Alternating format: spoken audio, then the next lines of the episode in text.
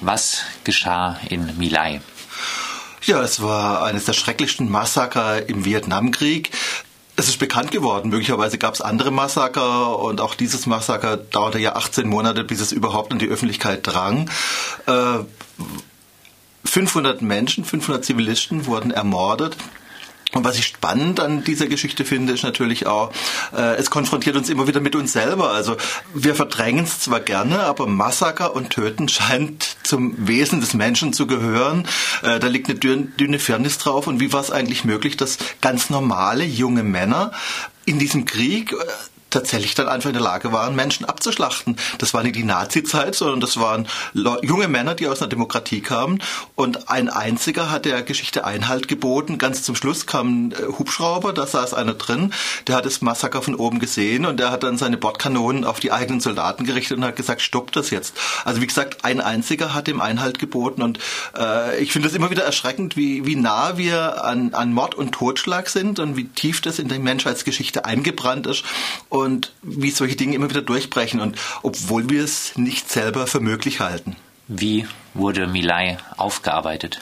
Nach 18 Monaten wurde das Thema bekannt. Es war im Prinzip, diese Bilder, die dann veröffentlicht wurden, haben das Ende des Vietnamkrieges eingeläutet. Und es ist ja heute so, dass ganz, ganz viele Medien, auch die Badische Zeitung, haben darüber berichtet jetzt, über dieses 50-jährige Jubiläum. Aber ein Aspekt fehlt mir eigentlich in der öffentlichen Berichterstattung jetzt. Nämlich, es ist für mich eigentlich verstörend, dass die Täter nie bestraft wurden. Also der einzige Offizier aus der US-Armee wurde äh, zur Verantwortung gezogen, er wurde zu Hausarrest verurteilt und wurde kurz danach begnadigt. Wir diskutieren ja immer die Kriegsverbrechen der Nazis zu Recht und die Kriegsverbrechen der Welt, die, die geschehen. Aber wie ist möglich, dass äh, Kriegsverbrechen in einer Demokratie begangen werden? und dass die nie geahndet werden. Also ich habe so ein bürgerliches Rechtsempfinden. Und diesem bürgerlichen Rechtsempfinden widerspricht das absolut, dass es einfach in einer Demokratie möglich ist, so ein Massaker zu begehen, äh, dass die Täter nie bestraft werden und dass diese Frage der Bestrafung der Täter auch heute, 50 Jahre danach, eigentlich kein Thema in den Medien ist. Du sagst äh, auch, dass äh, die damalige Medienberichterstattung über den Vietnamkrieg einen großen Einfluss auf die heutige Berichterstattung über Kriege hat. Inwiefern? Ich glaube, die Durchsetzungsstrategien haben sich geändert. Also, wie gesagt, ich war damals, als es bekannt wurde, 15 und ich erinnere mich daran, dass damals diese Bilder vom Vietnamkrieg, die Massaker, die Erschießung von, von Einzelpersonen, dass das relativ häufig in Medien war. Das kam damals in den Nachrichten. Und ich denke, diese Bilder vom Vietnamkrieg haben die 68er-Bewegung äh, stark motiviert. Die haben den Widerstand gegen den Vietnamkrieg angefacht. Und das hat sich einfach verändert. Also, wenn heute zum Beispiel in Afghanistan und Pakistan ein Drohnenkrieg stattfindet, wo Tausende von Menschen und auch viele Zivilisten getötet werden, äh, dann sehen wir die Bilder nicht. Was ich im Moment erlebe, ist, dass in den Medien unterschieden wird zwischen guten Diktaturen und schlechten Diktaturen. Die Bilder von den Mordtaten der schlechten Diktaturen, die bekommen wir in Medien zu sehen und die von den guten Diktaturen, die sehen wir nicht. Gut immer an der Stelle in Anführungszeichen. Also äh, wir, sehen die Bilder aus dem Irakkrieg, weil, es ja dort eine Regime-Change-Politik der Amerikaner gibt. Aber wir sehen jetzt keine Bilder vom Wüten äh, der, in, in, in Kurdistan beispielsweise.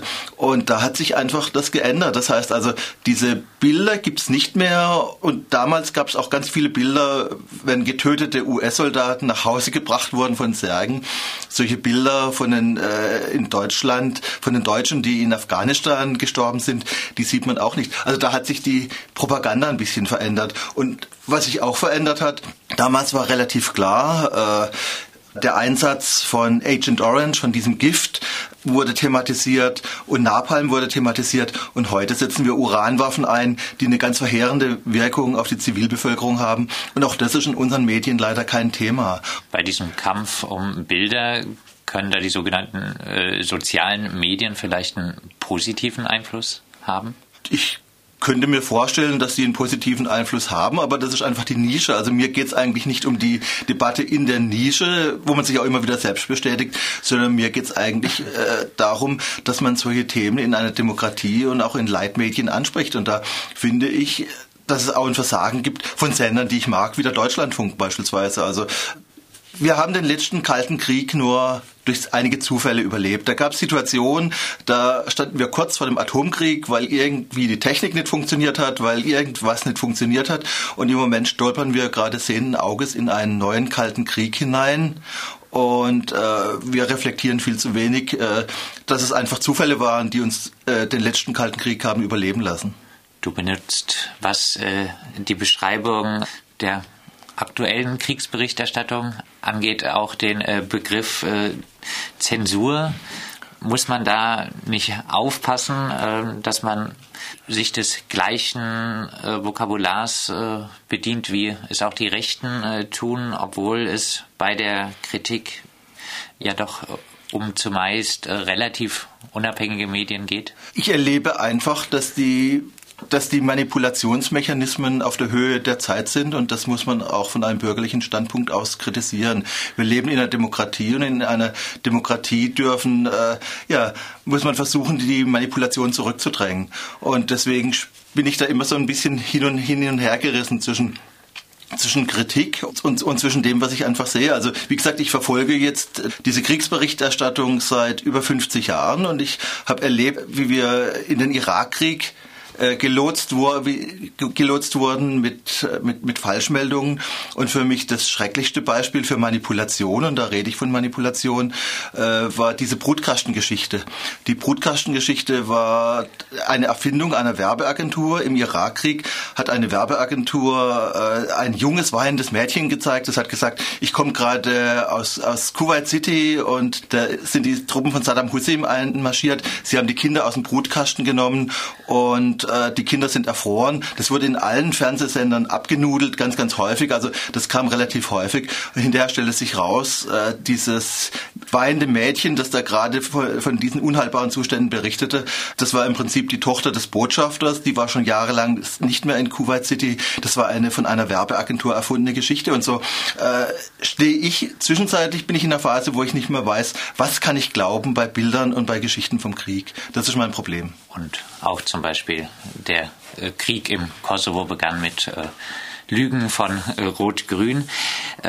Abschließend vielleicht nochmal zusammengefasst, 50 Jahre nach Milai, nach diesem schrecklichen Massaker, was lernen wir daraus? Vor 50 Jahren gab es das Massaker und es gab die Bilder und es gab eine starke Friedensbewegung. Äh, das war auf dem Höhepunkt des Kalten Krieges und im Moment gehen wir sehenden Auges in einen erneuten Kalten Krieg und wir müssen einfach schauen, äh, wie können wir dagegen angehen und ich erlebe die Friedensbewegung im Moment sehr schwach und ich denke, wir müssen uns reflektiert mit diesen Themen auseinandersetzen, kritisch und engagiert. Am 16. März 1968 tötete eine amerikanische Armeeeinheit im vietnamesischen Dorf My Lai über 500 Zivilistinnen. Wir haben über dieses schreckliche Massaker mit Axel Meyer gesprochen.